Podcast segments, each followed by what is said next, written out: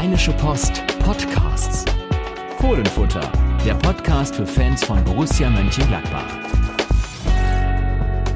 Da sind wir wieder mit einer neuen Folge des Fohlenfutter Podcasts und dieses mit einer wechselnden Besetzung am Mikrofon. Yannick Sorgatz hat sich in den Urlaub verdünnisiert ähm, und stattdessen nun Thomas Gruhlke mit mir, Carsten Kellermann heute am Podcast-Mikrofon und äh, Thomas, ja, äh, du sitzt, du sitzt bei dir zu Hause im Keller und äh, sitzt schon länger zu Hause, denn du bist ein bisschen gehandicapt. Der Fuß ist gebrochen, da die Treppe runtergestürzt.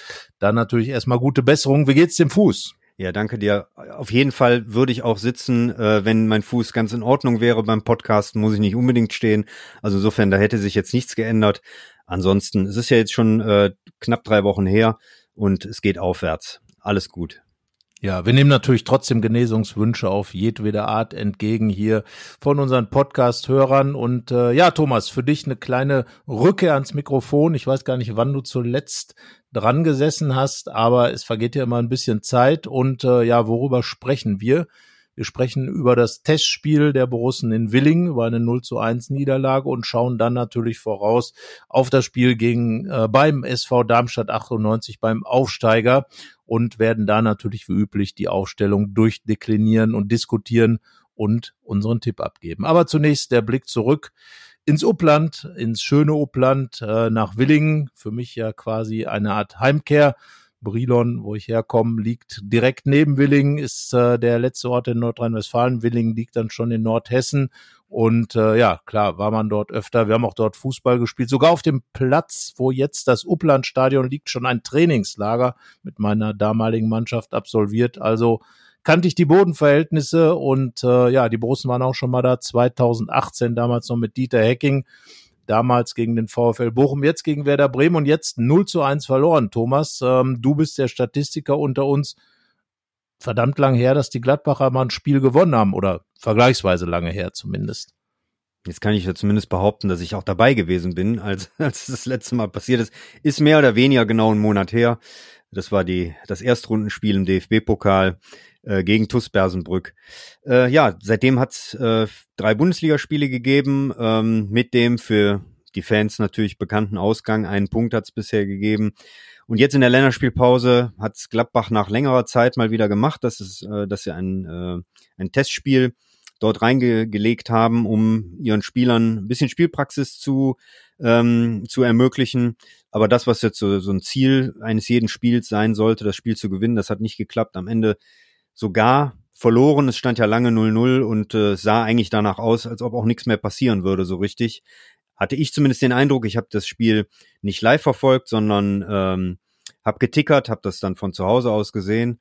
Und äh, also ich hatte jetzt nicht mehr das Gefühl, dass ähm, Bremen zum, zum Erfolg kommt. Ähm, allerdings hatte man über weite Strecken äh, der Partie auch das Gefühl, dass Gladbach nicht zum Erfolg kommt. Oder wie hast du das gesehen? Ja, also ich fand schon, dass Bremen über die ganzen 90 Minuten da die äh, besseren Chancen hatte. Gladbach hatte einen Pfostenschuss durch Nathan Gumo, äh, aber ansonsten hatte Bremen gerade hinten raus doch noch viele freie Räume und dadurch ist ja dann auch dieses, dieses Tor entstanden über den Flügel. Über rechts kamen die Bremer und dann eben in der Mitte da zum Abschluss ja 0 zu 1 verloren. Und ich muss sagen, es ärgerlich ist einfach, dass es verloren ging. Das muss man ja sagen, weil äh, zwar nur ein Freundschaftsspiel und natürlich hat äh, Gerardo Seoane, Yannick Sorgatz und ich waren ja vor Ort. Wir haben nachher noch mit dem Trainer gesprochen. Er hat natürlich gesagt, ja, das Ergebnis ist sekundär, aber letzten Endes ist es eine Niederlage und äh, ja, jede Niederlage tut in irgendeiner Form weh wenn es nur darum geht, sich Selbstvertrauen zu holen. Ähm, es konnte auch keiner so wirklich in diesem Spiel Empfehlungen abgeben äh, über, über die 90 Minuten hinaus. Es kamen ja auch viele U23-Spieler, viele zum Einsatz, die sonst nicht so viel gespielt haben, unter anderem Hannes Wolf und äh, Patrick Herrmann, Toni Janschke haben gespielt. Ähm, aber ja, es stach halt keiner heraus. Äh, Bremen hat das Spiel gewonnen, geht dann zumindest mit dem guten Gefühl eines Sieges aus dieser ganzen Geschichte raus. Und das muss ich sagen, ist ein bisschen das Ärgerliche. Da war schon die Chance, hier mal ein Zeichen zu setzen. Und äh, ja, Thomas, das ist nicht wirklich gelungen. Dafür wurde einfach zu wenig angeboten. Du hast ja das Spiel ja dann auch angeschaut im Stream und ähm, ja, im Grunde genommen wirst du genauso wenig gesehen haben wie wir da vor Ort. Ja, ist richtig. Ich, ich empfinde diese, diese Spiele, ähm, gerade wenn diese Mannschaft so durchmischt ist mit äh, Spielern, du hast ja gerade schon skizziert, mit Spielern von der U23, dann mit Leuten, die normalerweise nicht gerade erste Elf-Kandidaten sind, sondern die zum Teil dann wie jetzt Patrick Herrmann und äh, Hannes Wolf die letzten Wochen gar nicht gespielt haben, gar keine Spielpraxis hatten. Das ist immer ziemlich schwierig. Ich glaube, da ist es für einen Trainer wichtig, dass er individuell was zu, äh, zu, zu sehen bekommt, also das, was er von den Spielern einfordert, dass, äh, dass das auch geliefert wird. Ähm, Im gesamtmannschaftlichen äh, Auftritt ist es äh, zum Teil ein bisschen schwierig, weil eben ein Jakob Italiano oder ein Phil Kemper, das sind nun mal nicht die etatmäßigen Außenbahnspieler, die äh, etatmäßigen Außenverteidiger. Ähm, äh, da muss man mit Sicherheit ähm, Abstriche machen. Und trotzdem kann man natürlich so ein Spiel dann wenigstens 0 zu 0 spielen. Ähm, oder aber es geht natürlich auch um, um gewisse äh, Dinge, das habe ich mich, als ich mir das anschaute, doch ähm, ähm, habe ich, hab ich mir da auch die Frage gestellt, ähm, es muss ja möglich sein, ähm, wenn man denn mal außen durchkommt, vielleicht auch mal den, den Mittelstürmer äh, äh, zu finden mit der Hereingabe. Ne? Und äh, ich glaube, Jordan hatte dann einen, einen sehr, sehr schweren Stand, hat, glaube ich, im Strafraum keinen einzigen Ball bekommen. Und das ist natürlich dann sehr, sehr undankbar und auch äh, enttäuschend für so ein, für so ein Spiel, ähm, dass man in so einem Test, wenn man so gerade reinkommen will in die Mannschaft, dann eigentlich so überhaupt keine Szene hat. Ja, und da, da erinnert man sich natürlich erstmal an Thomas Schwanschara, den äh, tschechischen Stürmer, den Konkurrenten von Jordan. Der hat ja wenige Sekunden nachdem äh, sein erstes Spiel begonnen hat, gleich eine Flanke, Freistoßflanke von Robin Hack bekommen, per Kopf getroffen. Und das ist natürlich was, ob das jetzt ein Testspiel ist oder ein Ligaspiel, ein Pflichtspiel, ein Pokalspiel, was auch immer. Ähm, äh, ein Tor ist ein Tor und ein Stürmer ist da, um Tore zu machen. Und äh, ja, da hast du absolut recht. Jordan hing komplett in der Luft. Und das hat äh, Seoane dann auch später angemerkt, dass eben gar keine Flanken gekommen sind, dass sich die Gladbacher da wirklich mehr Mühe geben müssen, die Bälle reinzukriegen. Und, wie du es ja auch gesagt hast, man muss natürlich dann auch den, der im Strafraum steht, treffen. Zur Ehrenrettung der Borussen sei gesagt, den gab es ja nun so lange gar nicht, so einen richtigen Mittelstürmer, so einen richtigen Zielspieler. Jetzt gibt's zwei und äh, Jordan, der wuchtigere Typ, äh, Chara vielleicht der, der dann ein bisschen mehr Tiefgang hat in seinem Spiel, aber eben zwei Stürmer, äh, die jetzt da im Kader sind. Jordan beim Debüt, ja, Seoane hat gesagt, was ihm gefallen hat, ist, wie er Bälle festgemacht hat. Vorne die Bälle dann auch äh, festzumachen und zu verteilen. Kein, keine Fehlpässe gespielt, äh, Jordan vorne, aber ja, du hast recht. Also ich glaube, er wäre schon ganz froh gewesen, wenn er vielleicht ein Törchen gemacht hätte. Gerade kurz da in Gladbach ähm, von Union Berlin gekommen, ähm, hat sich entschieden, zu seinem früheren Trainer, Johanne kennt ihn ja noch aus Berner Zeiten, zurückzukehren und da jetzt eben Akzente zu setzen. Wir werden gleich noch über die Aufstellung sprechen, wie man da jetzt auch vorgehen kann als Coach, welche Optionen man durch Jordan hat.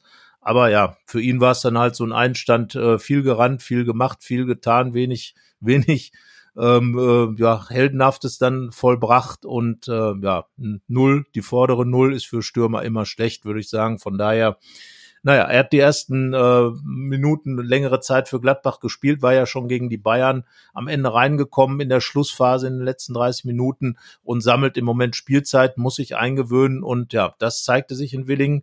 Äh, viele müssen sich eingewöhnen. Du hast Jakob Italiano erwähnt. Er hat ein Lob bekommen vom Trainer und auch von, von Manager Roland Wirkus. Den hat der richtig gut gefallen. Ist ja schon ein erfahrener Spieler aus der U23 und wenn dann einer in dem Spiel sich ein bisschen mehr gezeigt hat als, äh, als die anderen, dann vielleicht er.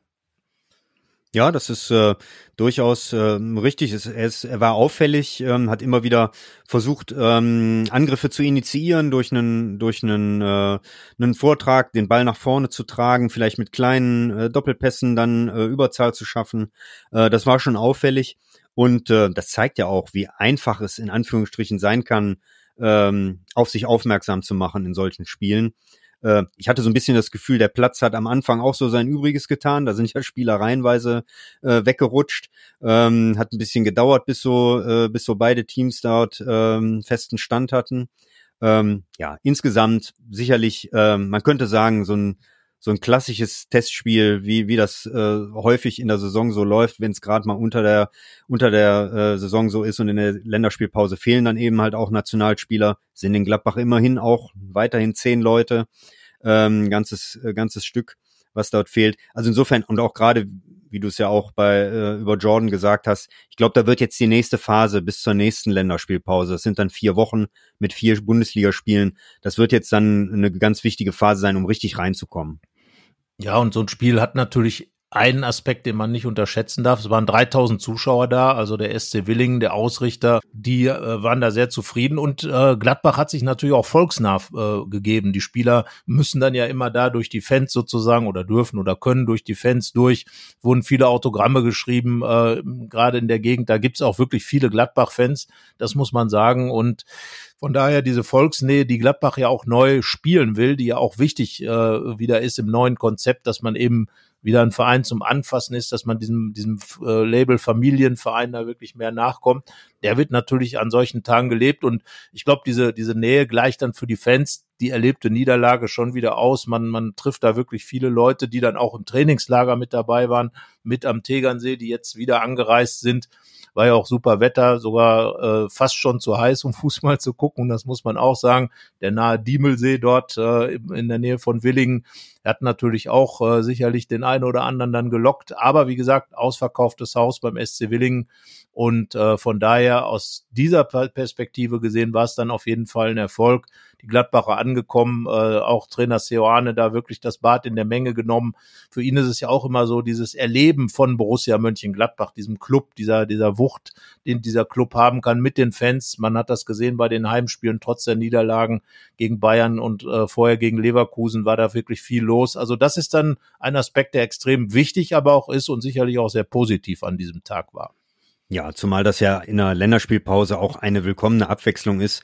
Du hast dann 14 Tage bis zum nächsten Spiel. Äh, in, in, Gladbach kommt dann noch ein 15. Tag hinzu, weil sie erst am, am Sonntag in Darmstadt äh, antreten. Insofern ähm, genug Zeit und trotzdem ja äh, eine, lange, eine lange Zeit ohne die Nationalspieler. Da ist es doch äh, perfekt, wenn man so einen Tag hat, wo man äh, ja, in, im wahrsten Sinne des Wortes einen kleinen Ausflug macht sozusagen ähm, zu den Fans, äh, sich zeigt, sich präsentiert ähm, trainiert wird am Borussia Park, an den anderen Tagen dann genug. Das sehe ich auch so. Und äh, ja, Testspiel also abgehakt, äh, unsererseits zumindest. Äh, ich denke auch für die für die Gladbacher diejenigen äh, Spieler, die sich äh, da ein bisschen die die Hacken abgelaufen haben, die haben sicherlich auch in den dann folgenden zwei freien Tagen äh, sich von der Strapaze erholt von der Tour. Man fährt ja doch immer ein ganzes Stück da unten ins, äh, ins Sauerland, ins äh, Upland, wie es dann um Willingen herum heißt. Und äh, ja, wie gesagt, vorbei und äh, wir schauen nach vorn oder beziehungsweise erstmal zur Seite, denn ein Spieler, mit dem du dich in dieser Woche ein bisschen mehr oder in diesen Tagen ein bisschen mehr beschäftigt hast, textlich, der war nicht dabei, der war auf Länderspieltour, hat äh, mit Nico Elvedi, über den reden wir, mit der Schweiz äh, die Länderspiele bestritten, beziehungsweise teilweise mitgespielt und auf der Bank gesessen. Andererseits, ähm, ja, aber äh, es geht darum, was er in Gladbach jetzt zu tun, beziehungsweise was er nicht zu tun hat. Die Frage ist ja, Nico Elvedi wollte wechseln, hatte, hatte da auch ähm, sich Gedanken gemacht Richtung England. Äh, es gab auch ähm, Gerüchte über äh, Italien. Am Ende ist es Gladbach geblieben, jetzt möglicherweise sogar wieder längerfristig. Und äh, ja, Thomas, was bedeutet das jetzt ganz genau für die Gladbacher Mannschaft? Denn LWD ist ja auch nicht irgendwer, das muss man ja ganz klar sagen. Ja, äh, zunächst mal jetzt, wo wir den Podcast aufnehmen, am äh, sozusagen ausgehenden Wochenende, da war es äh, für Nico Elvedi bis, bis jetzt ein Spiel, was äh, die Schweiz gemacht hat. Jetzt in der Woche kommt dann noch eine zweite Partie. In diesem ersten Spiel, das war äh, ein 2 zu 2 im Kosovo, EM-Qualifikationsspiel, da hat er nicht ähm, gespielt, ist nicht zum Einsatz gekommen, hat von äh, außen mit ansehen müssen, wie die Schweiz in allerletzter Sekunde noch ein 2 zu 2 Ausgleich bekommen hat. Ähm, aber das äh, habe ich so in meinem Text dann ähm, auch mit, mit aufgenommen. Das ist jetzt so eine Situation für, für Nico Elvedi, ähm, nicht mehr so gesetzt zu sein, die er jetzt in den vergangenen Wochen auch aus Gladbach kannte. Die kannte er aber in Gladbach jetzt aus eben diesem speziellen Grund, den du ja gerade schon angesprochen hast. Ähm, die Borussen wollten da natürlich auch kein Risiko eingehen, einen wechselwilligen Spieler äh, dann noch einzusetzen, der sich dann möglicherweise verletzt. Das sollte ja verhindert werden. Ähm, jetzt ist aber die Situation eben so, wie sie ist. Elvedi ist weiterhin Borusse, bleibt das mindestens bis zum, äh, bis zum Winter. Und alle Parteien müssen natürlich jetzt daran interessiert sein, dass Elvedi auch wieder auf dem Platz steht, wenn er denn seine Leistung bringt. Das muss der Spieler natürlich ähm, als Ziel haben, ist ja ganz klar, sonst kann er keine Eigenwerbung betreiben. Ob er nun seinen Vertrag äh, jetzt vielleicht sogar in Gladbach verlängert oder eben trotzdem nicht, dann wird das ja äh, das ganze Thema im, im Winter wieder auf die auf die Platte kommen, denn das wäre dann das letzte die letzte Möglichkeit für den Verein, äh, zumindest noch eine kleine Ablöse zu generieren. Wir erinnern uns an den Fall äh, Dennis Zakaria, äh, der eben für ein paar Millionen noch zu Juventus Turin gewechselt ist im Sommer des vorvergangenen Jahres. Ähm, ja, äh, oder aber, äh, oder besser gesagt, auch für den Verein ist es natürlich ähm, äh, kann es ja nur das Ziel sein, dass äh, ein, ein Spieler von der Qualität Nico Elvedis ähm, ja wieder auf die Beine kommt, so äh, dass er ähm, eine Option für die Viererkette oder Fünferkette äh, in Mönchengladbach auch in der Stand, äh, Stammelf oder in der Startelf ist. Und das hat natürlich Auswirkungen. Äh, letztlich äh, sind, ist äh, Gladbach jetzt relativ gut bestückt in der, in der Verteidigung, wenn man sieht, dass man Max Wöber ja schon ausgeliehen hatte von Leeds ähm, zu einem Zeitpunkt, als man noch davon ausgegangen ist, dass äh, Nico Elvedi auf jeden Fall den Verein verlässt. Jetzt ist ein zusätzlicher Spieler da. Und trotzdem ist es, glaube ich, ähm, ganz gut, dass äh, Nico Elvedi jetzt als ähm, als Backup, sage ich jetzt erstmal noch, äh, da ist, weil es äh, zumindest einen Spieler gibt, der so keine richtige Konkurrenz in den letzten Wochen hatte. Ja, also zum einen muss man ja noch mal dran erinnern, dass natürlich Stefan Leiner äh, aufgrund seiner tragischen Krebserkrankung ähm, erstmal wegfällt für längere Zeit. Ja, und zum zweiten äh, sind ist ja Nico Elvedi gestartet hier in Gladbach als Außenspieler, als Außenverteidiger. Und da sind wir ja bei dem Spieler, den du angesprochen hast, bei Joe Skelly, ähm, der Amerikaner, der ja seit äh, den Zeiten von Adi Hütter im Grunde diese, diese Stelle da besetzt, sich teilweise sie geteilt hat eben mit ähm, Stefan Leiner. Und äh, ja, äh, aber so ein bisschen schwankend spielt, äh, nicht nur pendelnd, also er pendelt ja manchmal äh, in der, äh, von der Dreier zur Vierer Kette dann äh, zum Außenverteidiger und, und äh, zum rechten Innenverteidiger eben in dieser Dreierkette oder eben als klarer äh, Rechtsverteidiger in einer Viererkette. Aber ähm, er pendelt auch leistungstechnisch ein bisschen hin und her. Ähm, es kommt fast nichts nach vorne. Das hatte er sich ein bisschen auf die Fahnen geschrieben. Das hat er im, im äh, Trainingslager gesagt. Äh, da hatten wir mal kurz mit ihm gesprochen, äh, Yannick Sorgatz und ich. Wir waren ja da vor Ort am Tegernsee. Da hat er klar gesagt, ja, ich muss dieses ähm, den, äh, die Mischung wieder hinbekommen zwischen ähm, ich bringe was nach vorne und ich stehe hinten gut. In seiner ersten Saison kam mehr nach vorne, in seiner zweiten viel Defensivarbeit ähm, äh, im Fokus gewesen und jetzt wollte er eben beides machen. Aber so richtig hat er da den Zugriff auf diese Saison noch nicht gefunden. Wirkt immer ein bisschen unsicher nach hinten, äh, nach vorne uneffektiv. Und ja, wenn dann plötzlich Nico Elvidi da steht, möglicherweise als ähm, Rechtsverteidiger, er wird nicht erste Wahl in dieser Richtung sein bei Seoane, das sei auch wirklich angemerkt. Aber wenn da Not am Mann ist, sehe ich das schon als eine Option. Und LWD weiß ja, wie es geht, zumal ähm, es ja auch diese Option gibt, vielleicht mit vier Innenverteidigern als Viererkette zu bilden. So sind manche schon Weltmeister geworden. Ja, das ist richtig. Und äh, das bietet natürlich dann auch Seoane die Möglichkeit, äh, die anderen erfahrenen äh, Verteidiger, die er jetzt im Kader hat, ähm, Max Wöber, Koitakura natürlich in allererster Stelle und aber auch äh, Marvin Friedrich, der in den letzten Spielen gespielt hat und es ordentlich gemacht hat, äh, sie alle dann auch im, äh, im, im Spielbetrieb äh, zu halten, in einer Konkurrenzsituation. Ähm, das würde natürlich jetzt, wenn man das durchdekliniert, äh, auf Kosten der jungen Spieler, der jungen Außenbahnspieler gehen, Luca Netz und ähm, Joe Skelly. Aber ähm, ich glaube, das haben wir ja jetzt schon gemerkt. Äh, Gerardo Seoane geht sehr pragmatisch damit um, äh, was er für Möglichkeiten hat, die ihm der Kader bietet und dass er diese Möglichkeiten dann auch ausnutzt. Und dadurch, da kann dann dementsprechend auch Nico Elvedi mal äh, den, den Rechtsverteidiger geben oder eben in einer Vier, in einer Dreier, respektive Fünferkette, eben den rechten Part in der Innenverteidigung. Ne? Wir können uns gut dran erinnern, äh, Elvedi hat über Jahre jetzt im Grunde den etwas äh, nicht so optimalen Part für ihn im, als linken Innenverteidiger äh, gespielt, weil er eben Rechtsfuß ist. Jetzt hat Gladbach äh, zwei Linksfüßer in der ähm, in der Verteidigung, die äh, diese Position sicherlich etwas besser besetzen können mit Max Wöber und mit Fabio Chiarodia. Ähm, insofern wäre Nico Elvedi, kann ich mir sehr gut vorstellen, äh, würde, würde er sich gerne, äh, sagen wir mal, auf der rechten Seite ein bisschen mehr weiter tummeln. Ähm, also es ist auf jeden Fall eine Option mehr, die der, die der Kader jetzt hergibt, weil eben es keinen Abnehmer für Elvedi gab und äh, die Zeit wird jetzt zeigen, ob alle äh, Seiten damit ähm, gut leben können, äh, wie, wie sich das entwickelt und ob äh, Nico Elvedi dann nicht seinen Vertrag äh, verlängert. Das Ganze würde ja nicht zwingend äh, heißen müssen, dass er weit über den kommenden Sommer hinaus noch Borussia bleibt. Wir haben ja jetzt, ist noch nicht lange her, ähm, die Situation bei Jonas Hofmann erlebt, der in der vergangenen Saison seinen Vertrag verlängert hat und dann eben jetzt mit einer Ausstiegsklausel gewechselt ist. Aber das würde natürlich auch dem Verein dann irgendwo ja auch zugutekommen, weil dann gibt's noch mal eine richtige Ablöse.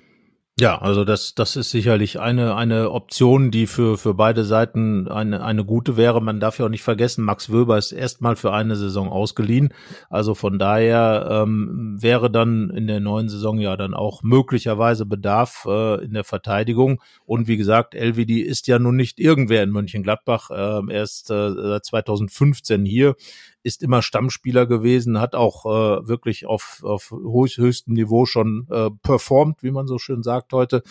Und von daher, ähm, ihn im Kader zu haben, ist mit Sicherheit nichts, was äh, Gerardo Seoane stört. Aber Seoane hat auch ganz klar gesagt, er erwartet schon, wenn es denn wieder eine langfristige Liaison mit Gladbach geben soll, dass sich dann eben der äh, LWD auch positioniert und sagt, ja, Borussia Mönchengladbach ist mein Ding und dann auch den Vertrag verlängert. Das würde seine Position übrigens extrem verbessern, wenn er dann äh, so wenn es in dem Status bleibt wie jetzt, dass eben sein Vertrag im nächsten Sommer ausläuft, dann wird er schon weiter hinten dran stehen. Das, äh, das ist auch klar. Also von daher muss LWD sich halt genau überlegen, auch mit Blick auf die Europameisterschaft, was er denn so tun und lassen will oder eben alles auf den Winterwechsel setzen will, wobei er auch da gesehen hat, naja, so der Markt ist halt schwierig einzuschätzen und äh, ja, spannende Geschichte auf jeden Fall. Bin ich wirklich gespannt und würde im Moment mir auch nicht so wirklich äh, da äh, irgendwie zutrauen zu sagen, das wird jetzt in eine Vertragsverlängerung münden oder am Ende geht LVD dann doch ähm, ablösefrei. Alles ist möglich in der Geschichte. So hat das auch gesagt. Wir haben kurz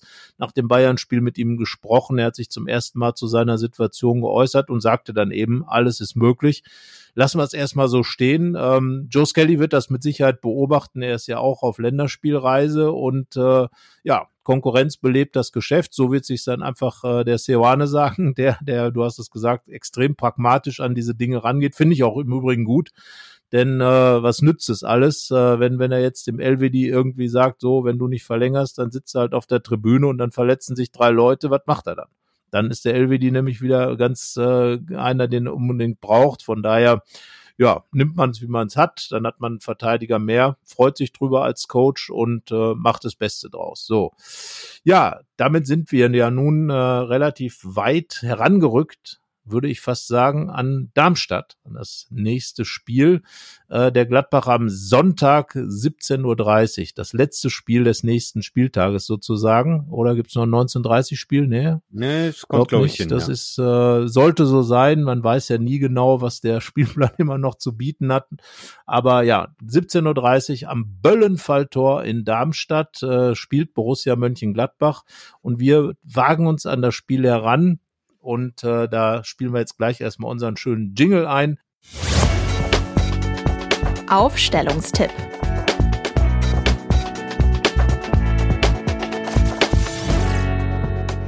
Ja, das war ja unser Jingle zur Aufstellung und äh, Thomas, ähm, Fangen wir mit der Position an, äh, die über viele, äh, ja, ja, man kann fast sagen, Jahre eigentlich äh, undiskutiert geblieben ist, weil dann immer ein der Stegen oder ein Sommer im Tor stand, aber seit einiger Zeit, du hast das ja auch noch mal ein bisschen nachvollzogen in einer Geschichte, ähm, ist es eben nicht mehr so. Und jetzt ändert sich schon wieder was. Jonas Omlin war da und jetzt ist Jonas Omlin erstmal weg aber ich würde trotzdem sagen, dass es keine Frage ist, wer am Samstag, am Sonntag, Entschuldigung, am Sonntag in Darmstadt im Tor steht, nämlich Moritz Nikolas. Siehst du das anders? Nein, das sehe ich nicht anders. Aber äh, was du gerade sagtest, dass, äh, dass das über Jahre jetzt im Grunde kein Thema war, dem kann ich ja insofern nur zustimmen. Wir haben ja auch seit seit Jahren jetzt schon unsere ähm, beliebte Bilderstrecke, ähm, wie könnte Gladbachs Elf äh, am nächsten Spieltag aussehen. Und äh, beim Torhüter mussten wir immer, also da, da fiel mir irgendwann schon keine ähm, Beschreibungen mehr ein, wie man jetzt dann ähm, wieder schreiben soll, dass Jan Sommer natürlich im Tor steht und dass auch jetzt dann äh, Jonas Jonas Omlin dann der, die Nummer eins ist. Wobei bei Jonas Omlin fing es ja jetzt schon an, oder besser, es hat ja schon mit Jan Sommer angefangen. Und da sind wir jetzt wieder beim Thema Darmstadt. Seine ähm, Sprunggelenksverletzung damals hat so ein bisschen, war so ein bisschen der Startschuss in so ein Torwartdilemma, was die, was die Gladbacher ähm, seitdem so ein bisschen haben, dass äh, die Nummer eins häufiger wegbricht. Das ist jetzt mit Jonas Omlin der Fall. Ähm, nein, ich sehe es genauso wie du. Moritz Nikolas wird im Tor stehen. Er hat ein starkes Spiel gegen die Bayern abgeliefert. Er hat davon sicherlich äh, im Laufe der Vorbereitung profitiert, dass Jan Olschowski, der äh, unter Daniel Farke zur Nummer zwei aufgestiegen war, ähm, ja, große Teile der Vorbereitung verpasst hat durch äh, einen in Halle beim letzten Test, äh, Test äh, oder beim letzten Freundschaftsspiel vor der vor der Sommerpause erlittenen äh, Daumenbruch ähm, unglücklicherweise für ihn äh, dann eben viel ähm, verpasst hat und ähm, ja, Moritz Nikolas hat da seine, seine Chance äh, genutzt, hat ein äh, sehr gutes Spiel gemacht gegen die Bayern und äh, es würde mich sehr wundern, wenn, wenn es da jetzt einen Wechsel gibt. Ja, da, da gibt es allerdings dann einige andere Positionen, Thomas, wo wir, glaube ich, nicht so klar und deutlich äh, uns festlegen werden und würden. Das fängt ja fast, muss man sagen, schon beim System, hm. respektive bei der Grundordnung, wie man es immer nennen will, äh, an denn ähm, unter Jerry Seoane sind ja tatsächlich verschiedene Grundordnungen zum Einsatz gekommen bereits und äh, ja, spielt man jetzt beim Aufsteiger Darmstadt 98 mit einer Dreier- oder einer Viererkette? Das ist ja schon mal eine Kardinalfrage, die vieles, was danach folgt, ja beeinflussen wird. Was sagst du, Thomas? Ja, ist tatsächlich so, dass man sich jetzt äh, sehr, sehr viele Gedanken machen muss, wie bestückt man jetzt ähm, unsere Aufstellung mit den, mit den äh, dazugehörigen Namen, weil ähm, äh, dahinter ja dann immer auch die Systemfrage steht, wobei es ja zum Teil auch ähm, Aufstellungen gibt, die dann auch mehrere Systeme ähm, gleichzeitig sozusagen beinhalten. Ich würde jetzt mal darauf tippen, dass es äh, wie in Augsburg vor ein paar Wochen, das ist ja eine ähnliche Aufgabe, die jetzt äh, den Borussen da bevorsteht, ähm, in Darmstadt beim Aufsteiger, dass es wieder auf ein 4-2-3-1 hinausläuft. Ich, äh, da kommen wir ja dann gleich zu, weil das ja eher gegen Ende dann kommt. Ähm, sollte man vielleicht mit zwei zentralen Stürmern spielen oder mit einem? Ich könnte mir vorstellen, dass es vielleicht noch so ein bisschen an der Abstimmung äh, zwischen Chwanchara und Jordan äh, hapern äh, könnte, weil die halt noch nicht so viel zusammen gespielt und auch noch relativ wenig zusammen trainiert haben. Das wird sich ja jetzt auch in dieser Woche ähm, nicht groß ändern, weil Chwanchara ja erst später dazu stößt also ich äh, tendiere da eher zu einer 4-2-3-1, das würde bedeuten Viererkette. Und ja, wen ich da hinten aufstelle, das ist dann zum Teil natürlich auch so ein bisschen jetzt noch der Situation geschuldet, wie kommen die einzelnen Spieler äh, durch die Woche. Hab's ja gerade eben schon mal gesagt, wir haben jetzt Sonntag, wo wir den äh, Podcast ähm, aufnehmen. Das heißt, sind noch ein paar Tage, sind auch noch ein paar Länderspiele. Ähm, wie äh, verkraftet Joe Skelly die, die Reise in die USA? Der hatte zwei, ähm, zwar Freundschaftsspiele, aber eben weit, weit weg. Ähm, Gibt da dann eventuell schon ähm, für Sioane äh, den Grund, dort einen Wechsel vielleicht vorzunehmen? Ähm, ich würde mich mal darauf äh, einlassen zu sagen, innen spielen äh, Itakura und äh, Wöber, weil Luca Netz wieder dabei sein wird. Rechts bin ich mir nicht ganz sicher. Ich weiß nicht, wie es bei dir aussieht. Ich würde tatsächlich äh, zu einer Dreierkette tendieren. Da fängt es dann schon an, weil ich denke, dass man so über die Flügel etwas mehr Dampf machen kann, die Darmstädter dann äh, über die Flügel gut bespielen kann mit Geschwindigkeit. Und äh, da bin ich jetzt auch bei meiner Variante. Also erstmal klar, vor Moritz Nikolas würde ich tatsächlich eine Dreierkette aufstellen mit äh, Friedrich Itakura und Wöber.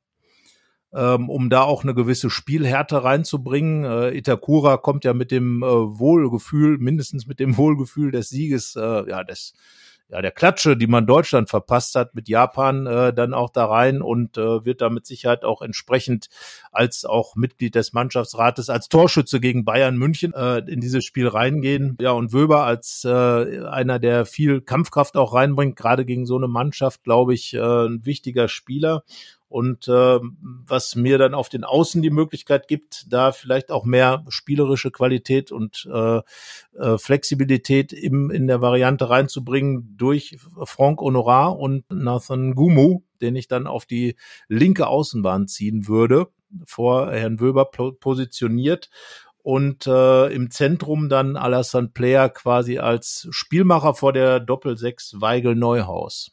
Ja, das ist auf jeden Fall ein sehr offensiv äh, ausgerichteter Ansatz, was jetzt die Außenbahn angeht. Das äh, muss ich schon sagen. Äh, bei mir würden Nathan Gumo und äh, Frank Honorar aber allerdings auch in der Startelf stehen. Genauso wie die anderen Spieler, die du gerade genannt hast. Das wäre nämlich meine ähm, vordere fünf sozusagen äh, hinter äh, der, der einzigen äh, Spitze. Ähm, das heißt, ich würde auch Doppelsechs, äh, weil da sind wir uns ja anscheinend einig, ähm, die Rekonvaleszenten noch nicht so weit sein werden, ähm, Christoph Kramer und Manu Kune, dass es schon äh, reichen würde für Darmstadt. Das kommt äh, gerade für Kone mit Sicherheit noch zu früh. Insofern äh, spricht alles dafür, dass ähm, Julian Weigel und äh, Florian Neuhaus spielen, wobei natürlich Rocco Reitz einen sehr, sehr äh, ordentlichen Auftritt hingelegt hat gegen die Bayern. Aber ich glaube, das Darmstadt-Spiel könnte wieder so eine Partie sein, wo es natürlich um etwas mehr Ballbesitz geht, um, um äh, äh Ballsicherheit, um aber auch Kreativität im Spiel nach vorne.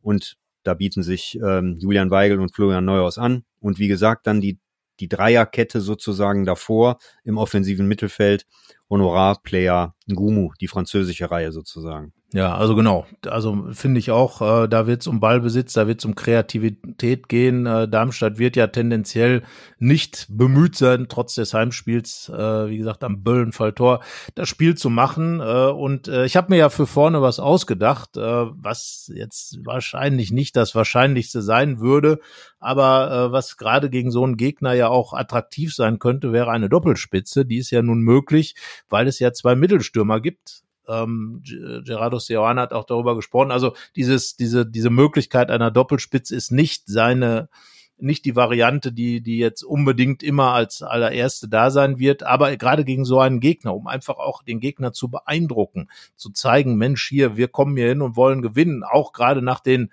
ähm, drei nicht gewonnenen Spielen, einfach den Fans, die dann auch sicherlich reichlich in Darmstadt dabei sein werden, würde ich ich bin natürlich nicht Gerardo Seoane und äh, vielleicht ist das ja auch ein wenig sehr naiv gedacht, aber zu, einfach zu sagen, ich spiele jetzt mit Jordan und Schwanchara und äh, beeindrucke einfach mal mit Wucht und Größe und so weiter den Aufsteiger aus Darmstadt und zeige, wir wollen hier gewinnen und spielen mit zwei Spitzen. Wie gesagt, Player als äh, Passgeber und Initiator dahinter auf den Flügeln, dann zwei, die auch dann die Bälle in den Strafraum bringen sollen und müssen, Honorar und äh, Ngumu und äh, ja, wie sagt man so schön, sehr offensiv, aber das wäre ja auch der Ansatz bei diesem Spiel, Thomas. Da sind wir uns, glaube ich, auch einig, wenn wir darüber reden, was die Hauptaufgabe in Darmstadt ist, gewinnen.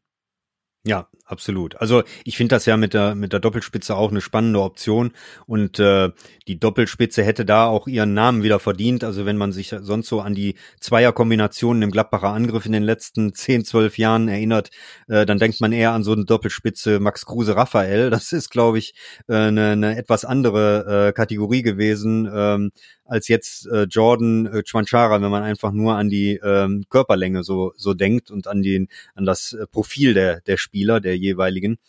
Ähm, ja, wie gesagt, ich ähm, bin eben noch so ein bisschen skeptisch, ob das jetzt schon die äh, die Option wäre, ähm, es zu machen. Äh, ich gebe dir recht. Eigentlich ist es äh, ein gutes Spiel, um das äh, sozusagen mal zu äh, zu machen, zu bringen.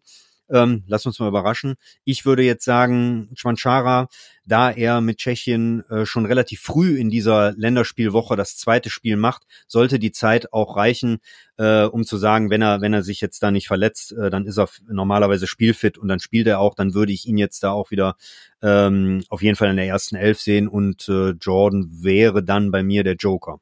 Ähm, ja, so würde dann die, die Elf aussehen. Ja, und was du sagst, ähm, das, äh, das Ziel muss sein, haben wir ganz am Anfang drüber geredet, ein Monat ist es jetzt her, das 7-0 gegen Bersenbrück, dass es mal wieder einen Sieg gibt. Genau, äh, und dann auch, um in die Saison richtig reinzukommen und natürlich auch, um klarzumachen, dass ich hier, das, ich meine, wir reden über Darmstadt, wir reden über das Pokal aus, den Gegner, bei dem man in der vergangenen Saison aus dem Pokal geflogen ist, über typische Gegner, gegen die sich Gladbach schwer tut solche Gegner wie Darmstadt, die über den Kampf ins Spiel kommen, von denen in den nächsten Wochen dann doch einige kommen, äh, ob es Bochum ist, Heidenheim und so weiter. Also ein Spiel, in dem Gladbach zeigen kann, dass sich was verändert hat, punkten muss, um wirklich hier nicht nach äh, nach vier Spielen schon mit dem Rücken zur Wand zu stehen. Äh, wir erinnern uns, dass das nächste Heimspiel danach dann gegen RB Leipzig ist geht Gladbach auch nicht gerade als Favorit rein, auch wenn man die letzten Heimspiele gegen Leipzig ja gewonnen hat. Also da sollte man jetzt schon auch ein Statement abgeben, auch in Richtung Fans, die ja wirklich die Niederlagen gegen Bayern und äh, vorher gegen Leverkusen ähm, toll unterstützt haben, trotzdem man gegen Leverkusen ohne Chance war, trotzdem man gegen Bayern doch sehr stark auf Verteidigung gesetzt hat als Borussia Mönchengladbach im Heimspiel. Da sollte jetzt schon gegen Darmstadt was passieren. Natürlich, Thomas, wir wissen das auch und da werden wir jetzt auch äh, sicherlich den, den Gladbacher äh, Verantwortlichen keinen äh, Raum zur, zum Ansatz geben. Ja, niemand fährt nach Darmstadt und weiß, das Spiel wird gewonnen, sondern man muss es sich hart erarbeiten, dort zu gewinnen. Ja, so ist das. Das muss man dann aber auch tun. Punkt. Ja, das hat, das hat ja schon die Partie in Augsburg gezeigt. Ähm, es gibt äh, da für Gladbach sicherlich keinen keinen Selbstläufer. Äh, das hat es in Augsburg nicht gegeben, das wird es in Darmstadt nicht geben. Aber ich gebe dir absolut recht, das jetzt zu zeigen, äh, das wird ein viel, viel wichtigeres Spiel in dieser Hinsicht sein, als jetzt dann die Woche danach das Spiel gegen Leipzig. Du hast es angesprochen, äh, in der letzten Saison äh, wurde Leipzig, in den, in den letzten Jahren sogar die Heimspiele gegen Leipzig gewonnen. Genauso war das gegen Borussia Dortmund und häufig genug auch gegen Bayern München. Aber genau das war ja auch der Vorwurf, ähm, den man den Gladbachern machen konnte, in den, vor allen Dingen in den vergangenen beiden Jahren, das ein oder andere Highlight-Spiel ähm, ja, zu glänzen, im wahrsten Sinne des Wortes. Ähm, und viel zu oft gegen Mannschaften, wo äh, andere Attribute gefragt sind, eben zu enttäuschen. Ähm, viele dieser vielleicht auch etwas ekligen Spiele eben nicht äh, auf, auf seine Seite ziehen zu können. Und äh, da, das ist ja ein entscheidender Entwicklungsprozess für diesen, für diese Mannschaft, für diese neue Mannschaft, dass sich dort was tut. Und äh, ja, da ist jetzt nach dem am Ende vielleicht äh, ähm, glücklichen Punktgewinn in Augsburg, weil man es äh, nicht geschafft hat, eine 3 zu 1 Führung erstmal in die Halbzeit zu bringen. Ähm, äh, ist es jetzt ein wichtiges äh, Statement, was die Mannschaft setzen muss, dass sie in, in Darmstadt ähm, ja mit mehr nach Hause kommt. Genau, und deswegen auch äh, meine Aufstellung einfach als Botschaft des Trainers mal äh, dann auch gesehen, dass da eben was passieren soll. Natürlich äh, äh wird Johann auch ähm, schauen, dass die Balance stimmt, denn es gab ja auch schon enorm viele Gegentore in den ersten drei Spielen. Da muss man natürlich schon ein bisschen auch äh, Obacht geben. Aber wie gesagt, äh, äh, egal wie dieses Spiel jetzt läuft, Borussia sollte da schon drei Punkte einsammeln, um einfach in der Tabelle äh, nicht mit dem Rücken zur Wand zu stehen. Das wäre schon enorm wichtig. Und äh, ja, Thomas, dann äh, dürfen wir jetzt auch noch tippen. Denn äh, jetzt haben wir viel erzählt, wie und was und wer. Aber jetzt wollen wir wissen, was kommt dabei raus? Ja, du darfst jetzt soll anfangen. ich anfangen. Ne? Ja, ja. Darfst du. Ich darf anfangen. Ja, ähm, ich ähm, ich setze jetzt, ich setze einfach mal darauf, dass, äh, dass Gladbach seine offensive Qualität, die ja unzweifelhaft äh, da sein wird und die sie ja auch in Augsburg gezeigt hat, ähm, da sicherlich auch noch dank einer relativ hohen äh, Effektivität, äh, es waren jetzt nicht wahnsinnig viele Torchancen, ähm, aber vier Tore letztlich sind dabei herausgekommen. Ich glaube, dass sich das ähm, äh, durchsetzen wird, diese, diese offensive Qualität. Ähm, ich glaube, äh, ganz ähm, zu null wird's wieder nicht. Also ich tippe jetzt mal auf einen 3 zu 1 Sieg.